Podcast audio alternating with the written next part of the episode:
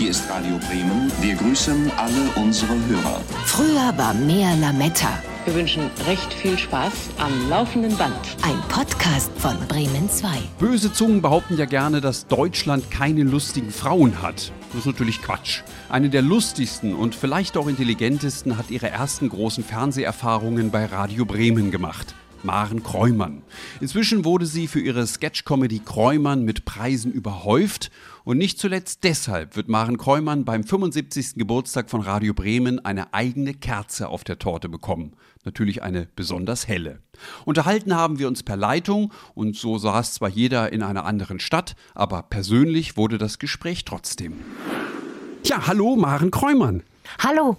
Frau Kräumann, ich stelle Ihnen mal gleich zu Beginn eine Frage, ähm, bei der ich hoffe, dass Sie nicht antworten werden auf dem Gästeklo. Ahnen Sie, um welche Frage es geht?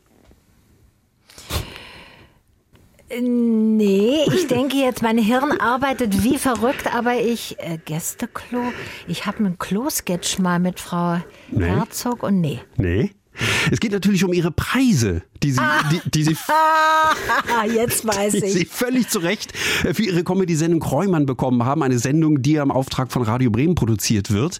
Es war zweimal der Grimme-Preis, der Juliane Bartel-Preis, der Deutsche Fernsehpreis, der Zweimal. Zweimal, Entschuldigung, der Bayerische Fernsehpreis, der Preis der Deutschen Akademie für Fernsehen und irgendwie ja auch die Goldene Rose von Montreux, obwohl die ja für ihr Lebenswerk Fürs war. Lebenswert. Ja, da hat ja Radio Bremen einen entscheidenden Anteil So, dran. das wollte ich sagen. So, wo, wo stehen jetzt also all die, wo stehen all die Nein, schönen Preise, wenn nicht auf dem Gästeklo? Ja, ja, ja. Ein Fernsehpreis steht immer noch auf dem Klavier, weil ich eine schlechte Aufräumerin bin. Das ist einfach der letzte Fernsehpreis vom letzten Jahr steht da einfach immer noch, weil ich so stolz war. Und dieser ist ja nur digital irgendwie vergeben worden. Der ist derselbe Fernsehpreis in klein. Den habe ich einfach als kleinen Bruder daneben gestellt. Die stehen also auf dem Klavier, dass ich das ja immer mal benutzt wird, wenn wir proben für meine Show. Und die anderen Preise, ah, ich habe so ein Zimmer, wo Archiv so ist und die CDs lagern und mal so. Also da habe ich dann die anderen Preise, auch die schönen Grimme-Preise. Ähm, und ein Preis ist, glaube ich, auch auf dem Bücherregal. Also ich habe sie so verteilt, also nicht auf dem Klo. Auf dem Klo finde ich schnöde. Aber das antworten die meisten Prominenten, die sagen dann immer so, wahrscheinlich weil sie es so ein bisschen zu eitel finden, zu sagen, der steht in einem Regal, so dass ich den immer sehen kann, sagen die gerne, ach, der steht auf dem Gästeklo. Ja, ich bin ja total stolz drauf. Ja. Ich will da gerne drauf gucken. Ich hätte mir das nie träumen lassen, dass ich solche Preise kriege. Und deswegen äh, freut es mein Herz immer wieder von neuem, wenn ich da sehe, ich habe den Deutschen Fernsehpreis gekriegt, ich habe den Grimme-Preis gekriegt. Das ist einfach immer wieder schön. Ich persönlich habe natürlich den Grimme-Preis nie bekommen, ihn aber zumindest mal gesehen äh, bei einem Kollegen. Ähm, finden Sie nicht auch, dass der Grimme-Preis jetzt mal rein optisch und haptisch nicht der schönste Preis ist? Ach, der ist so ein, das ist ja so eine 60er Jahre. Skulptur so ein bisschen, das finde ich eigentlich gar nicht schlecht. Es gibt hässlichere Preise. Zum Beispiel?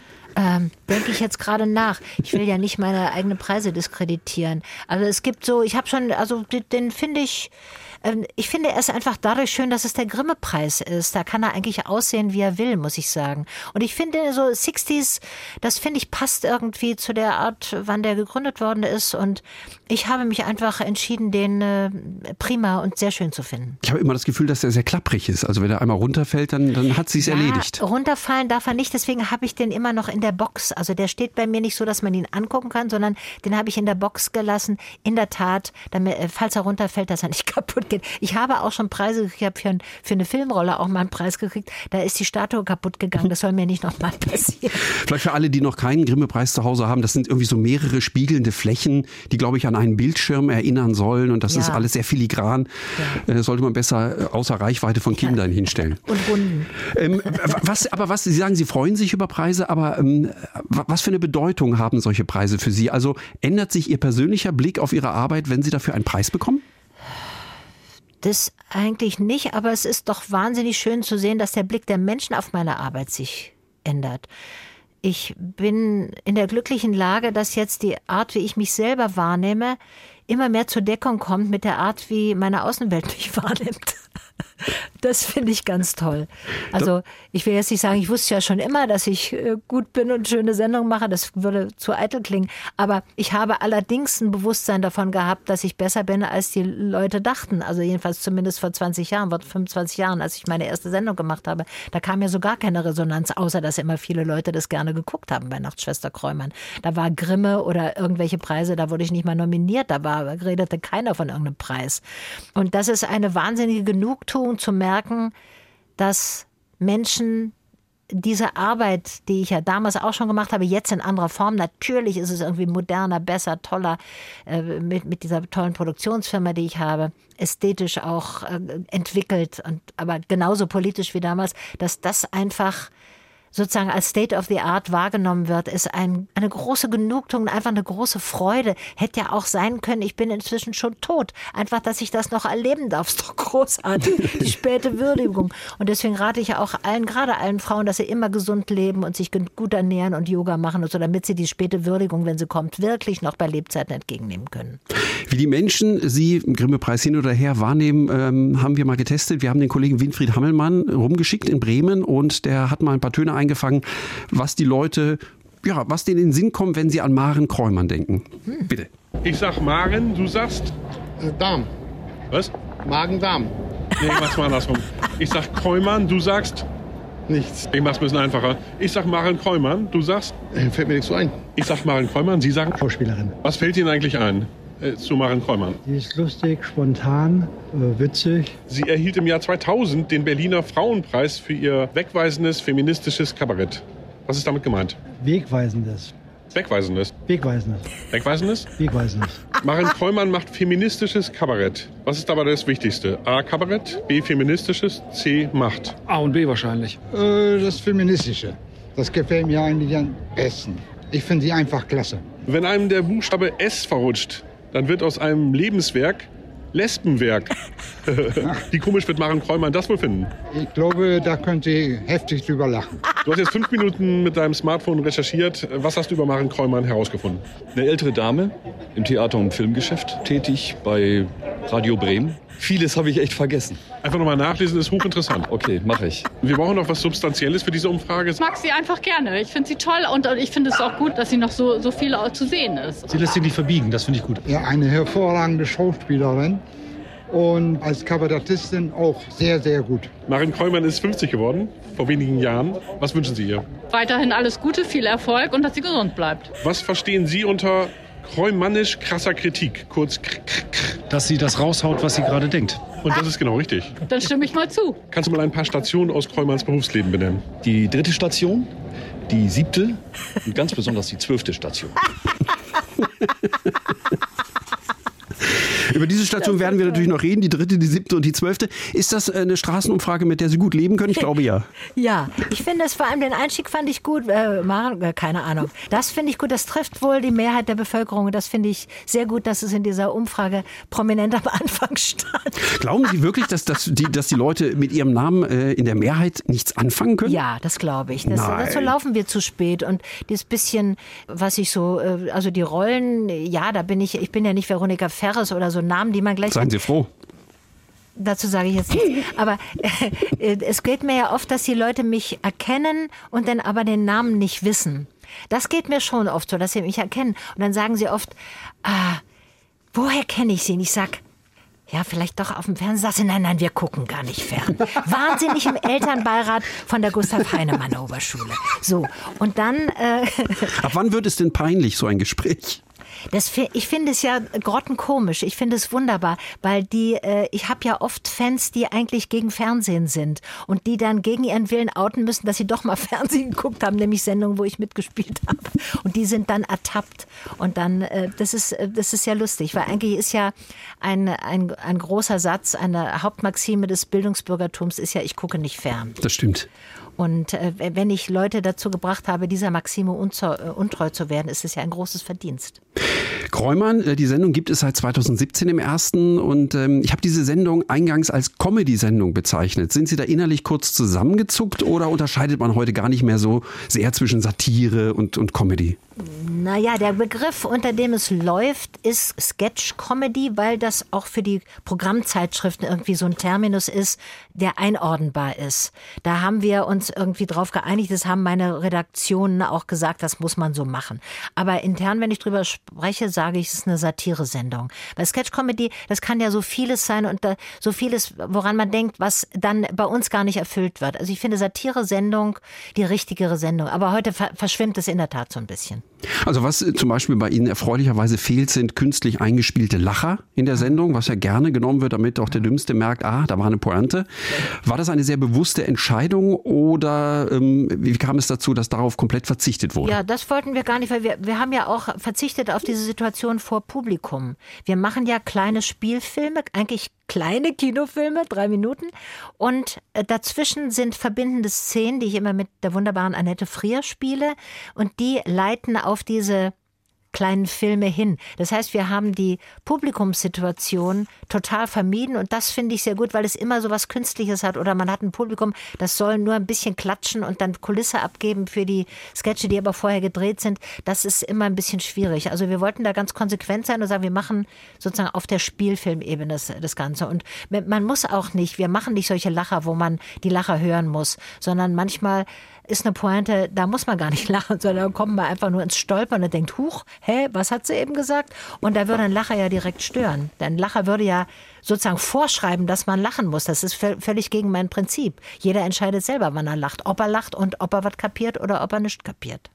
Ihre Rollen sind äh, natürlich alle großartig interpretiert, also sei es äh, Ihre Rolle als Barbie oder als äh, Brigitte Macron oder auch als weiblicher Petrus. Ich persönlich liebe aber auch vor allem diese kleinen, fast unauffälligen äh, alltäglichen Beobachtungen. Es gibt zum Beispiel eine Szene, in der Sie in einen Laden kommen, das ist so ein Kostümverleih, ja. und Sie nehmen ein Kostüm von der Stange ein Kleid ist es in dem Fall und das rutscht sofort vom Bügel, fällt ja. zu Boden und sie raunen dem Kleid dann so ein Scheißding hinterher. und das ist so eine kleine unauffällige Szene, die ich glaube jeder kennt, der mal ein Kleid oder ein Kleidungsstück gekauft hat. Das ist schön, dass Sie das würdigen. Ja, das sind natürlich Dinge, die passieren beim Drehen, die stehen nicht unbedingt im Drehbuch und das finde ich eben auch ganz toll. Ich möchte das äh, wiedererkennbar machen. Ich möchte tatsächlich aus unserem Leben auch die Situation äh, zeigen, die sehr nah an meinem Leben auch dran sind. Also, wie Sie sagen, das kennt man natürlich. Man nimmt einen Bügel raus und, ah, oh, shit. Permanent passiert das. Ja, ja, ja. Und das, das soll mal vorhanden sein auch. Und da muss nicht ein äh, toller Sketchautor dran sitzen, sondern das, das machen wir nebenbei beim Drehen. Weil das hätte mich interessiert, ob wirklich jemand beim Schreiben eines Sketches denkt, okay, am Anfang nimmt dann äh, Frau Kräumann dieses Kleid, das rutscht runter und sie sagt noch, Scheißding. Das da könnte man machen, aber das, äh, das könnte mir zum Beispiel einfallen, weil das so ist. Aber da sind wir improvisatorisch genug drauf, um das selber zu finden. Das ist ja das Schöne, wenn man, ja, wenn man, die, die Sketche gehen ja alle durch meine Hand. Ja, ich habe ein tolles Team von Autorinnen und Autoren, aber alles landet ja bei mir, weil ich ja alles spiele. Und dann kommt noch das eine oder andere natürlich erhellend und erfrischend dazu. Jetzt sind wir hier bei Radio Bremen natürlich alle sehr stolz auf Ihre Sendung, Kräumern, und werden natürlich auch nicht müde davon zu berichten, auch ungefragt. Aber eigentlich könnte Radio Bremen doch sogar noch bisschen stolzer auf ihre Sendung Nachtschwester Kräumann sein. Die lief in den 90ern, wurde von Radio Bremen produziert und war die erste Satiresendung in der ARD, in der eine Frau die Hauptprotagonistin war. Haben Sie das damals eigentlich als mutig empfunden? Das war mutig vom tollen Unterhaltungschef Jürgen Brees. Der hat einfach gesagt, er fand mein Bühnenprogramm gut und er hat mir diese Chance gegeben. Der war ja unparteiisch und unbestechlich und er ist einfach nach Qualität gegangen und hat gesagt, das ist eine Frau, die der traue ich das zu. Und ich habe am Anfang mich gar nicht, der musste mich richtig bequatschen, der Jürgen Brees. Das war ein, ein harter Weg. Und eigentlich äh, müsste Radio Bremen besonders stolz sein auf diesen tollen Unterhaltungschef, denn er hat auch Rudi Carell zum Sender geholt. Er hat Loriot zu dem gemacht, was er ist. Er hat Harpe Kerkeling groß werden lassen. Also Jürgen Breest, äh, dessen Loblied muss man ganz, ganz äh, laut singen. Stimmt es, dass Jürgen Breest in den 80ern erstmal vergeblich bei Ihnen angeklopft hat? Ja. Also der Legende nach haben Sie ihm erstmal einen Korb gegeben. Ja, Warum? ich habe es mir nicht zugetraut. Ich hatte ja ein Bühnenprogramm gemacht. Das war ein Programm mit Musik. Ich mache ja meine Programme immer um die Musik meiner Kindheit und Jugend und erzähle dazu die Situation der Zeit. Es geht immer ums Frauenbild, Frauenbild, Männerbild. Und ich hatte nicht das Gefühl, dass ich in der Lage bin, eine Halbstundensendung im Fernsehen zu machen. Ich hatte doch Fernsehen, da, also da hatte ich doch keine Ahnung von. Ich habe mir das gar nicht zugetraut. Ich, hat, äh, ich habe, glaube ich, auch gesagt, ich bin doch 33 Jahre alt geworden, bevor ich mein erstes Bühnenprogramm gemacht habe. Da kann ich doch jetzt nicht in einem halben Jahr einfach 30 Minuten Programm äh, im, äh, in der ARD machen. So, ich hatte das Gefühl, ich muss doch erst noch lernen, wie man schreibt und, und da ein bisschen Übung kriegen. Und ich fand, finde das übrigens im Nachhinein auch keinen falschen Gedanken. Aber ich war natürlich völlig unbeleckt und hatte gar keine Peilung, dass man auch zum Beispiel mit Autoren oder dass andere Leute sowieso Autoren haben, dass es so einen Beruf gibt, Autoren für Fernsehsendungen, dass man sich da helfen lassen kann. Frauen in den Medien ist ähm, auch ein Thema gewesen schon in ihrer Sendung Kräumann. Wir machen nochmal einen Sprung jetzt von Nachtschwester Kräumann ja. zu Kräumann. Und äh, da würde ich gerne mal kurz äh, in, in einen Sketch, in einen kleinen Film reinhören, wo es tatsächlich darum geht, Frauen in den Medien einzusetzen. Hören wir mal kurz rein. Weiß hier irgendwer, wie eine schlaue Frau aussieht? Du, also ich weiß auch nicht mehr. Mona, Jetzt gib doch einfach noch mal alles. Denk an all die Sachen, die wir dir gesagt haben. Aber natürlich, ganz natürlich. Okay, okay. Also ich muss äh, sexy sein, aber ich darf nicht zu sexy sein, weil es wirkt dann dumm. Nicht besserwisserisch sein. Also schon besserwisserisch, aber nicht zickig besserwisserisch sein. Und ganz natürlich, natürlich. Ich krieg das hin. Ich brauche nur ganz kurz einen Moment für mich, okay? Eine Sekunde. Schon wieder zickig. Die Leute wollen sich einfach nicht von einer Frau die Welt erklären lassen. Jetzt lass die Arme doch mal. Das ist der Druck. Damit können wir Frauen nicht so gut. Okay, ich bin wieder soweit. Wunderbar, Mona. Du siehst ganz toll aus. Wer weiß, vielleicht gewöhnen sich die Deutschen ja irgendwann noch an weibliche Moderatorinnen in Quizshows. Veränderungen brauchen Zeit. Da ist vielleicht auch von uns als Fernsehsender vielleicht mal ein bisschen Ausdauer gefragt. Ja. Oder doch lieber den Pilawa. Herzlich willkommen zu NDR Show. Mein Name ist Jörg Pilawa und das sind meine Kandidaten. Was würden Sie sagen, wie ähm, überspitzt ist dieser Sketch oder spiegelt das tatsächlich immer noch Realität im Jahr 2020 in den Medien wieder? Kaum überspitzt. Kaum überspitzt. Kaum überspitzt. Also manchmal ist ja bei so einer Satire-Sendung muss man eigentlich nur abbilden, was wirklich ist. Das ist ja das Irre. Es gab doch, ähm, glaube ich, ja auch ein Interview von einem hohen Würdenträger, wollte ich schon sagen, der ARD, der auch gesagt hat, wir haben leider keine der noch ah, in ja, diesem ja, ja. Jahr gesagt hat, wir, es, es gibt einfach leider keine Frauen, die die Funktion zum Beispiel von von Männern übernehmen können. Von Kai Pflaume übernehmen könnten oder so. Ja. Das ist nur unwesentlich, das ist eigentlich nur wiedergegeben. Zurück zur Nachtschwester Kräumer. Das war ja ähm, zu einer Zeit im Fernsehen, als die Vergewaltigung in der Ehe zum Beispiel noch keine Straftat war, nur um mal grob ja. anzudeuten, in welcher männerdominierten Zeit Sie damals gearbeitet haben, haben Männer damals eigentlich versucht, Einfluss auf Sie und Ihre Sketche zu nehmen? In den Nö. 90ern? Nö, also ich hatte ja von, vom Haus immer große Unterstützung von meinem Redakteur Rolf Tiesler, aber auch von, von Jürgen Breestem. Der hat immer seine schützende Hand über die Sendung und über uns gehalten, dass wir machen konnten, was wir wollten. Es gab wohl so ein ARD, so ein Programmbeirat. Ich kenne mich immer in den Hierarchien nicht so aus. Da wurde die Vertreter von verschiedenen Organisationen oder Institutionen des Staates sitzen und da gab es schon das eine oder andere Mal Protest aus Richtung der Banken, glaube ich, und zum Teil auch der Kirchen. Da war denen was zu frech oder zu ja, haben sie nicht so eingesehen. Aber äh, eigentlich hat Jürgen Breest immer äh, seine Hand über uns gehalten und das, die hat er ja bei den anderen auch drüber gehalten, bei Kerkeling, bei Loriot, so wie, gut, Loriot war jetzt nicht so direkt politisch, aber auch der hat, äh, auch Rudi Carell war sehr frech. Also der hat der hatte Übung drin, uns zu schützen. Das ist eine ganz, ganz große Qualität. Der hat sich auch nicht ins Boxhorn jagen lassen durch diese, was weiß ich, negative Publikumspost. Die gibt es natürlich immer. Die Leute schreiben immer eher, wenn sie entsetzt oder verärgert sind, als dass sie schreiben, Mensch, das war toll. So, und da ist auch eine Funktion von einer Redaktion, das abzupuffern und die Künstler zu stützen und gar nicht damit zu behelligen und einfach sie machen zu lassen. Und das war eine wunderbare Situation einfach mit Jürgen Brees. Das hat er so, so toll erfüllt. Dieser Podcast heißt ja, früher war mehr Lametta, in Anspielung darauf, dass man ja oft findet, ach, früher, früher war es einfach besser, man, man hatte bessere Arbeitsbedingungen, äh, die Redakteure standen noch mehr hinter einem, es wurden weniger Berater mit in den Raum geholt. Würden Sie das unterschreiben? War die Arbeit früher möglicherweise tatsächlich im Zusammenhang auch mit Ihrer Arbeit mit Radio Bremen besser, einfacher? Also besser, es, wir waren einfach weniger. Äh, Wir waren zum Beispiel bei Kräumann, also da war Jürgen Brees, der sein Auge drauf hatte, da war der Redakteur Rolf Tiesler, es war ein Regisseur da und immer eine Person, es war am Anfang Simone Borowiak, heute Simon Borowiak, damals noch eine Frau, Simone Borowiak, dann Hans Zippert, also ich, immer ich plus eins als Autoren. Das war ein sehr kleines Team, das hatte Vorteile, aber es hatte auch natürlich eine Begrenztheit, weil das eigentlich in der kleinen Besetzung kaum zu schaffen war, wenn man mehrere Sendungen im Jahr hatte. Und jetzt finde ich die, das Arbeiten mit der Produktionsfirma, die Bild- und Tonfabrik in Köln, die auch Jan Böhmermanns Neo-Magazin Royal produziert haben und sehr viele, jetzt How to Sell Drugs auf Netflix, eine Serie produzieren, die ganz toll und innovativ sind.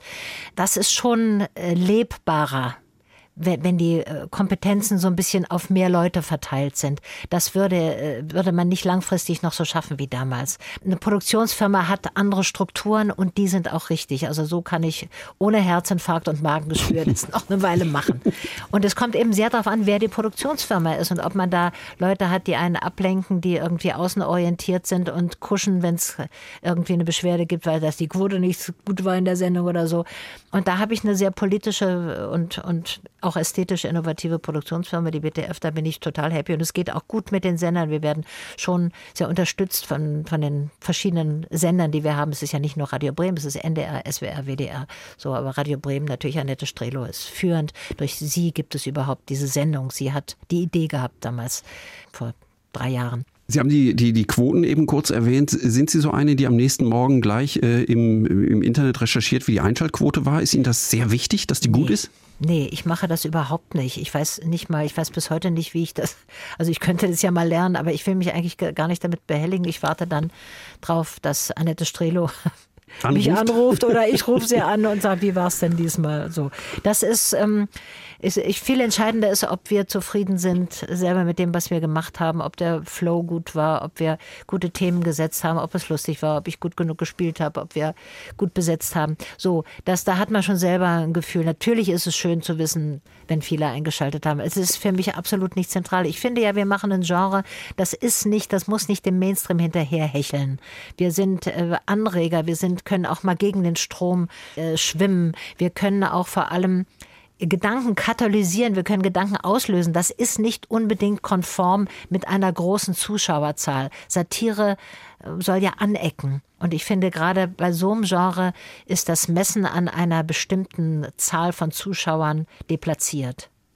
Als Nachtschwester Kräumann damals im Fernsehen lief, da hatten Sie ja zeitgleich auch Ihr Coming Out. War dieser Zeitpunkt bewusst gewählt oder war das eher Zufall? Zufall war es nicht. Äh, Ich hatte schon überlegt, ob ich das bisschen früher mache, aber konkret wurde es, als eine Journalistin kam vom Stern, die mir angeboten hat, ob ich nicht da, also die gefragt hat, ob ich mit meiner damaligen Freundin nicht da mitmachen will. Das war so so eine Aktion, ich bin lesbisch, so wie es vorher gegeben hatte, ich bin schwul und wie es ganz vorher gegeben hatte, ich habe abgetrieben von Alice Schwarzer damals im Stern.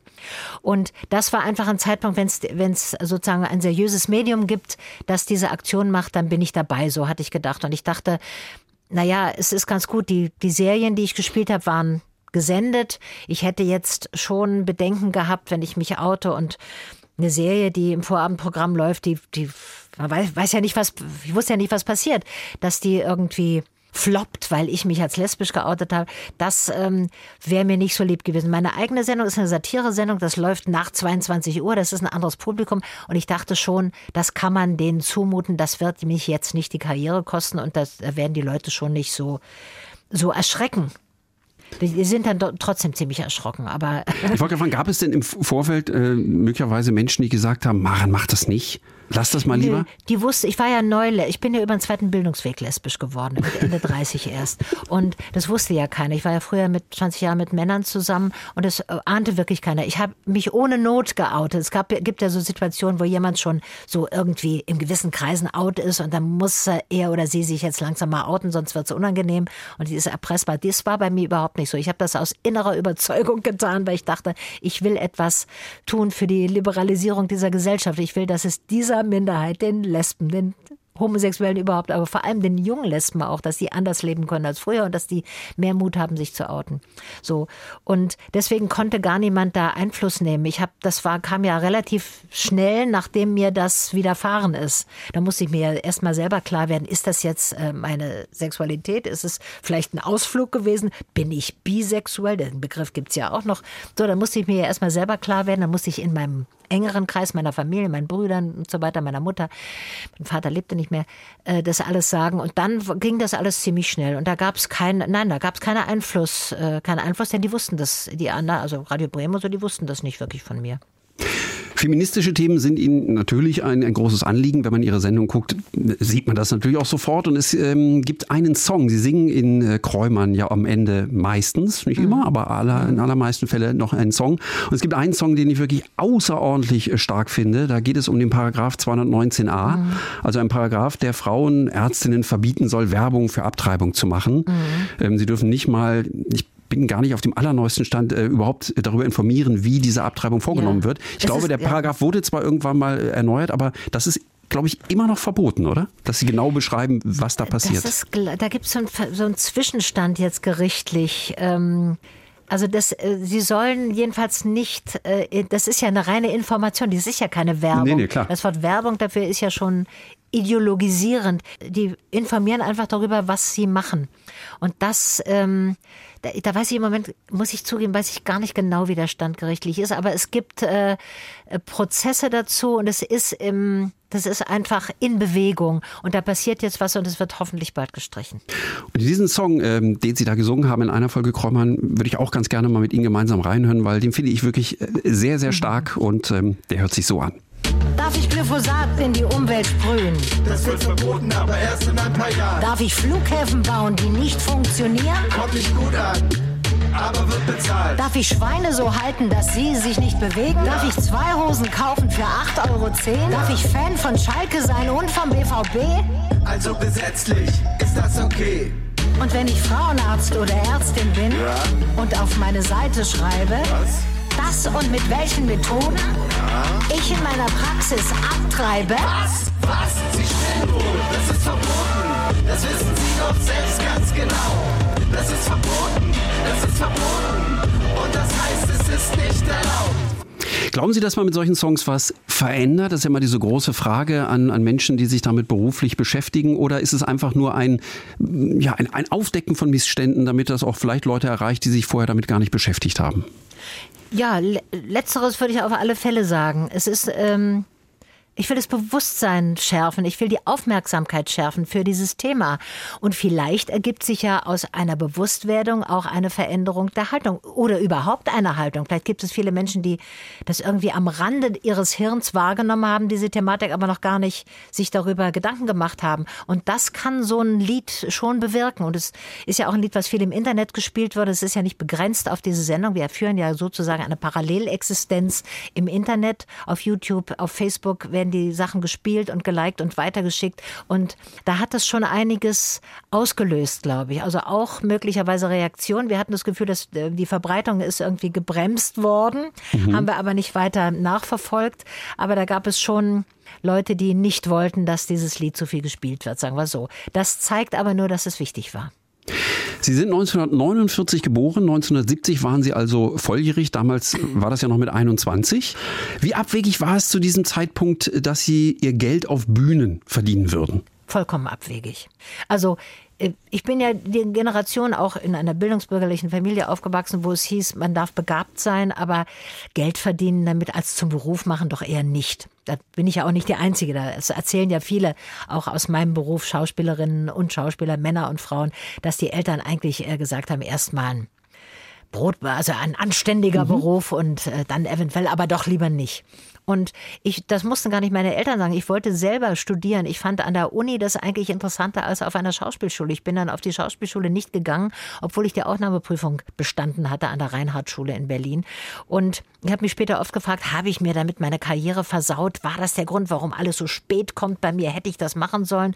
Und ich denke, ich bin zutiefst davon überzeugt, es macht keinen großen Unterschied. Ich wäre immer dieses Zwitterwesen gewesen, das einerseits politisch ist, selber schreiben will, selber Gedanken hat und andererseits aber auch gerne performt, gerne singt. Also ich bin irgendwas zwischen Schreiben, Performen, Schauspielen und politisch denken. Und egal, ob ich jetzt die Schauspielschule gemacht hätte und später vielleicht das Studium fertig oder eben das Studium fertig und dann mich eingefädelt in die Schauspielerei, äh, ich wäre immer irgendwie ein Zwitter gewesen. Aber abzusehen mit Anfang 20 war das überhaupt nicht. Das war ein Kampf, auch mit mir selber, ob ich mir das zutraue. Und es war so ähnlich wie das, was wir mit Jürgen Brees äh, besprochen haben, dass er mich bequatschen musste, diese Sendung zu machen. Ich musste mich selber eigentlich bequatschen, bis ich bereit war und überzeugt war, dass ich diesen Beruf ergreifen kann, dass ich wirklich Schauspielerin werde, weil der Druck von außen, von, auch von, von den Eltern, das ist ja nicht nur, du verdienst kein Geld, sondern bist du gut genug. So ein Beruf, einen künstlerischen Beruf darf, darf nur jemand machen, der wirklich begabt ist.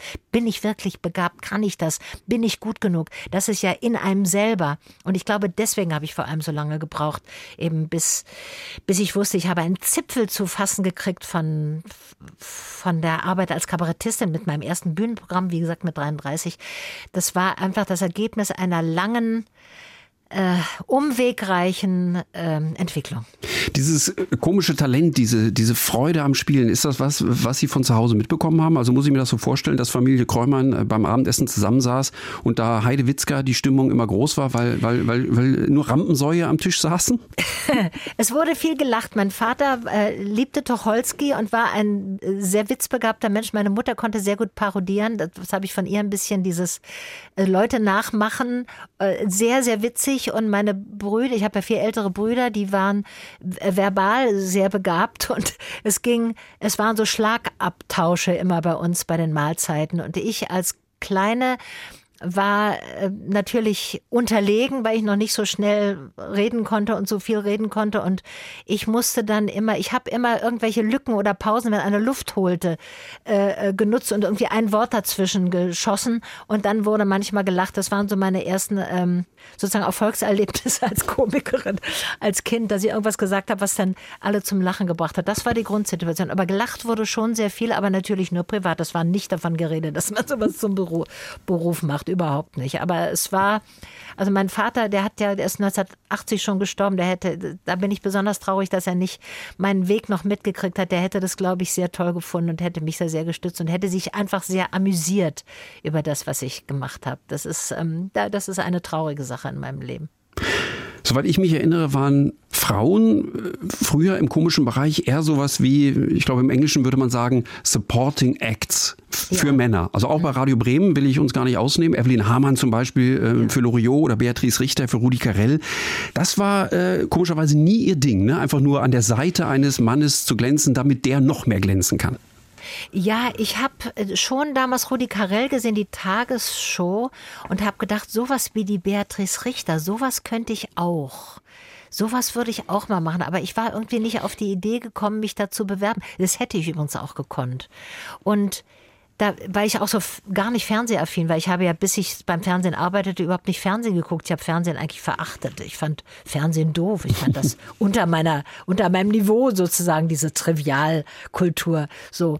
Und deswegen bin ich auch nicht drauf gekommen, mich da zu bewerben. Hätte ich aber vielleicht mal machen sollen. Da hätte ich irgendwie früher angefangen. Das hat aber den Vorteil, dass ich das nie so gemacht habe, diese Ergänzungsfrauen sozusagen nie gespielt habe, dass ich mir dann ja meine eigene Sache selber überlegen musste. Und das ist vielleicht hat länger gedauert, aber war dann doch wahrscheinlich der richtige Weg. Und vielleicht wäre der Weg von der Partnerin zur selbermachenden schwieriger gewesen. Das glaube ich fast. Jetzt könnte man ja meinen, dass es Frauen heutzutage ähm, im Bereich Comedy viel leichter haben. Trotzdem, sagen Sie mir, ob das vielleicht eine sehr männliche Sicht auf die Dinge ist, trotzdem sind äh, die Frauen in den meisten Fällen auch äh, auf eine Art sexy. Nehmen wir Caroline Kebekus, Anke Engelke, Inissa Armani, Martina Hill, Annette Frier. Ich habe ein bisschen das Gefühl, eine Frau muss im Jahr 2020 immer noch hübsch sein, um im Fernsehen lustig sein zu dürfen. Oder ist das auch nur ein Zufall? Ja, überhaupt noch im Fernsehen vorzukommen. Ich nenne das immer die Erotikhürde. Wenn Frauen sexy sind, erotisch sind, haben sie einfach mehr Chancen, vor eine Kamera zu kommen, sagen wir mal, unabhängig von der Begabung. Die von Ihnen genannten sind ja alle begabt. Das stimmt. Aber es gibt, äh, da gibt es immer, also gute Aussehen plus Begabung geht. Schlecht aussehen plus Begabung geht gar nicht. Also schlecht im Sinne von bestimmten Männern. Und gut aussehen minus Begabung geht sogar auch, wenn Sie mal genau hingucken. Ja, ich weiß. So, aber äh, das äh, gilt immer noch. Es ändert sich jetzt durch das Internet, weil es jetzt andere Möglichkeiten gibt, dass wir selber die Produktionsmittel in der Hand haben, wir Frauen. Also man kann einen Blog schreiben ohne große finanzielle Mittel. Man kann bei einem Open Mic Wettbewerb mitmachen als Frau. Es, es läuft mehr übers Schreiben und das finde ich ja auch die Essenz. Wir müssen unsere Welt beschreiben, unsere Sicht und dann wird eine Kabarettistin vielleicht aus uns und nicht unbedingt, dass wir besetzt werden, weil wir irgendwie schick aussehen und dann gibt es irgendwie eine Gruppe von Männern, die Texte schreiben für Frauen so, als ob die Frauen das selber geschrieben hätten. Das ist dieses Übergangsstadium, das würden wir, also würde ich gerne so langsam hinter uns lassen. Und es soll übergehen auf die Frauen, ja, die, die selber schreiben. Sophie Passmann oder es gibt ja mehrere Beispiele von, von jungen Frauen, die übers Schreiben jetzt in den Beruf kommen. Das finde ich tragfähig, weil da wirklich sie selber sich präsentieren und sich darstellen. Wenn Sie jetzt Nachtschwester Kräumann und Kräumann vergleichen, das sind ja zwei Radio Bremen Sendungen, zwischen denen rund 25 Jahre liegen, worin unterscheiden sich diese Sendungen am meisten, wenn Sie sich die möglicherweise heute angucken?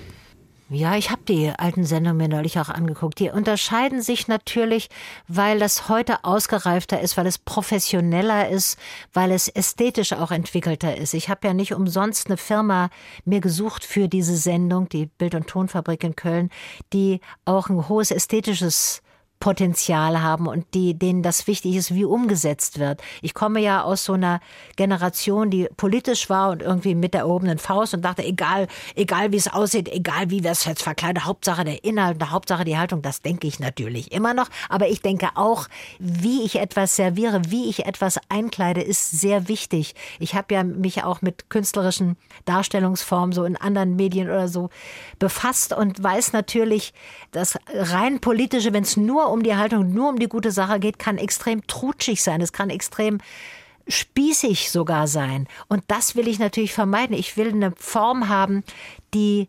irritiert, die begeistert, die auf dem neuesten Stand ist, aber auch die äh, ja, die, die äh, ins Stolpern kommen zulässt, wo nicht alles gleich so klar ist. Und gleichzeitig soll es natürlich den, den höchsten Stand der Entwicklung zeigen auf diesem Gebiet. Es soll modern sein, es soll alle Möglichkeiten auskosten. Und das ist der Unterschied natürlich zwischen damals und heute. Damals, das war ein bisschen verhärmt von heute aus gesehen, was wir gemacht haben. Aber die inhaltlichen Richtungen, die Themen waren schon da. Also im Kern war es da, aber es jetzt ist einfach viel moderner, viel professioneller, ja, viel, ähm, viel selbstverständlicher. Nachtschwester Kräumann wurde dann 1997 abgesetzt, obwohl die Quoten sehr gut waren. Hat man Ihnen gesagt, warum? Also kennen Sie einen, einen einleuchtenden Grund, warum das dann rausgenommen wurde aus dem Fernsehen?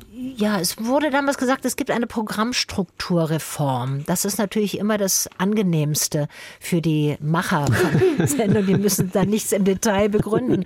Und diese Programmstrukturreform bedeutete, dass am Sonntagabend eben eine Talkshow sein sollte, eine nationale Talkshow mit Sabine Christiansen und dadurch so äh, verschob sich der ganze Sonntagabend und meine, unsere Sendung Kräumann flog dann einfach aus dem Programm raus. Das war eine sehr elegante Lösung für die Macher, die vielleicht aus anderen Gründen das nicht mehr haben wollten. Ich äh, habe ja nicht mit denen gesprochen. Es sagte einem ja keiner, wir setzen dich ab, weil du blöd bist oder weil du das, äh, dich als lesbisch geoutet hast oder weil du nicht hübsch genug bist oder zu alt bist oder so. Das sagte einem ja keiner, sondern man hat dann diese Reform und dann ist das eben so. Aber glauben Sie, die, die genannten äh, Aspekte waren eher der Grund? Also ähm, das Outing, ähm, das Alter, glauben, glauben Sie, das waren die heimlichen Gründe? Oder kommen wir ähm, zu sehr in den Bereich Verschwörungstheorie? Das, das ist, äh, das ist Spekulation. Ich weiß nur, dass es damals einen hochrangigen Unterhaltungsmenschen in der ARD gab, der überhaupt gar nicht auf mich stand.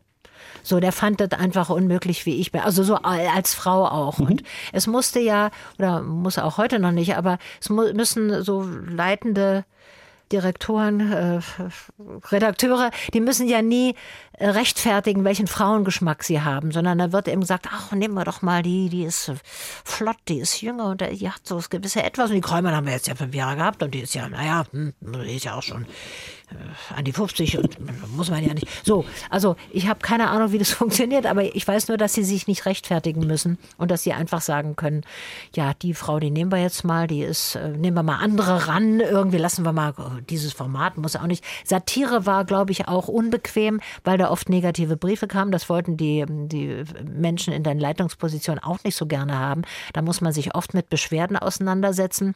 Das war nicht so angesagt. Und die Privatsender fingen dann an mit Comedy und das war ja weniger politisch und weniger angreifbar. Und da, damit hatte sich so dieser Anspruch auch, also was Politisches zu machen, so ein bisschen in Luft aufgelöst.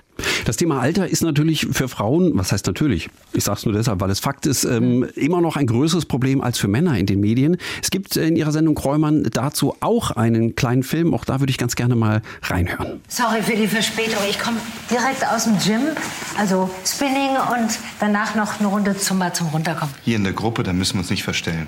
Vielleicht atmest du einmal ganz tief durch und sagst uns dann, warum du heute hier bist. Ja? Und denk dran, du bist hier unter Gleichgesinnten. Also, ich bin ja Renate. Hallo Renate. Und ich bin alt. Ich bin alt. So, jetzt ist es raus. Mit 30 habe ich aufgehört zu rauchen, weil ich möglichst alt werden wollte. Jetzt bin ich alt und man lässt mich nicht. Renate, ich danke dir für deinen Mut. Herzlich willkommen bei den anonymen Alten. Danke. Und ich fürchte, auch das ist wenig überspitzt, oder? Ja, naja, alt wird, äh, es gibt schon eine andere Art von Alter jetzt, aber es ist, der positive Blick aufs Alter ist doch sehr gefährdet. Nehmen wir jetzt mal Corona. Wurde doch sofort gesagt, die Alten sind die Risikogruppe. Jetzt habe ich gerade in den letzten Jahren schön immer propagiert, wie toll es ist, dieses Alter nach 60, wie frei man wird, gerade wie, wie viel mehr Freiheit wir Frauen haben und dass es die Möglichkeiten gibt, dass man noch so viel lernt, dass so viel passiert. Und auf einmal kommt dieses Wort Risikogruppe und alles ist wieder zunichte gemacht. Sie haben ja 1988, den kleinen Schlenker möchte ich äh, kurz noch machen, bereits Hörspiele für Radio Bremen aufgenommen. Streng genommen sogar schon äh, 72, aber da war Radio Bremen neben dem WDR nur Co-Produzent für ein Hörspiel namens Ende gut, alles schlecht. Aber das erste Hörspiel, das äh, Radio Bremen hauptverantwortlich mit Ihnen produziert hat, hieß Das Feld. Können Sie sich daran noch erinnern? Ist ja immerhin 32 Jahre her. Ich habe so viele Hörspiele gemacht. Ich liebe ja Hörfunk. Ich war oft bei Radio Bremen, auch beim Hörfunk. Und das ist, das ist ein Genre, das ich gerne gemacht habe, lange bevor ich überhaupt in die Reichweite kam dessen, dass ich fürs Fernsehen arbeiten könnte. Und das fällt, ich erinnere mich dunkel an den Titel. Ich weiß nicht mehr, was es war. Entschuldigung. Das ich weiß es einfach es nicht ist, mehr. Es ist zu lange her. Ich habe auch wirklich wenig darüber gefunden und dachte, vielleicht können Sie sich noch erinnern, wie Sie in einer dunklen Kabine saßen und äh, nur die Ja. Stimme zählte plötzlich. Was Aber ja ich noch mal was anderes ist, als wenn man die Mimik äh, dazu nehmen kann. Das stimmt. Und ich liebe diese Hörfunkarbeit, weil sie so differenziert ist und weil man im Hörfunk auch gar nicht lügen kann. Im Fernsehen kann man ja manchmal lügen. Da macht man mit Licht was oder man blendet aus oder man sagt, das machen wir in der Postproduktion. Also im Schnitt irgendwie. Und Hörfunk ist gnadenlos. Man hört an der Stimme alles. Man hört das Vortäuschen von Wahrheit, man hört jede Lüge, man hört jeden Manierismus. Deswegen liebe ich das Medium Hörfunk ja unter anderem auch so, weil es so gnadenlos wahrhaftig ist, weil man nichts verstecken kann. Und das habe ich aber, deswegen saß, saß ich sehr oft in Hörfunkstudios und weiß nicht mehr jedes einzelne Hörspiel. Ich lese jetzt auch Hörbücher und das Sprechermedium, das, der Sprecherinnenberuf ist mir sehr nah. Und ich bin auch übrigens froh, dass das ein Beruf ist, den, den ich ja bis ins noch höhere Alter, glaube ich, werde machen können. Das stimmt. Mit sehr viel Glück können wir uns ja sogar beim 100. Geburtstag von Radio Bremen nochmal sprechen. Was Wer dann in 25 Jahren? Das wäre in 25 Jahren. Ich arbeite dran. Gut. Was glauben Sie äh, oder was hoffen Sie, welche Rolle Frauen dann in den Medien spielen werden in 25 Jahren? Na, hoffentlich eine ganz gleichberechtigte. Also, dass die Spitzenpositionen durch Frauen besetzt sind, dass vor der Kamera und hinter der Kamera der Blick von Frauen genauso viel zählt wie der Blick der Männer. Vielleicht sogar noch mehr. Also ich sag ja nicht, es muss bei 50 Prozent stehen bleiben, auch wenn das jetzt erstmal die Forderung ist, in allen Gewerken, in allen Bereichen, dass wir 50 Prozent Frauen haben. Aber ich hoffe doch sehr, dass sich das äh, verändert hat und dass es in der Zwischenzeit kein Rollback gibt, weil ich habe ja in meinem langen Leben jetzt bin 71 ja ähm, schon oft äh, mitgekriegt, dass man Fortschritte macht und dann kommt sehr schnell so eine Art Rollback, so eine restaurative Zeit, wo wieder die konservativen Kräfte die Oberhand gewinnen und dann ist das, was man erreicht hat, wieder in Gefahr. Und ich hoffe einfach, dass das irreversibel ist mit der Quote auch, dass wir einfach Frauen bis dahin platziert haben in allen Positionen, in allen Positionen und auch Männer in den Positionen, die bisher die Frauen hatten, übrigens genauso wichtig, sodass das irreversibel ist und dass wir wirklich eine andere, gerechtere Verteilung der Geschlechter in den Positionen in der Gesellschaft haben. Dann verabreden wir uns jetzt für in 25 Jahren. Sie sind dann 96, ich bin Ja. 75. Verabredung Ach, steht. Sehr, sehr gerne. Gut. Dann für den Moment äh, vielen Dank, Maren Kräumann. Dankeschön. Ich danke Ihnen. Tschüss. Hier ist Radio Bremen. Wir grüßen alle unsere Hörer. Früher war mehr Lametta. Ein Podcast von Bremen 2.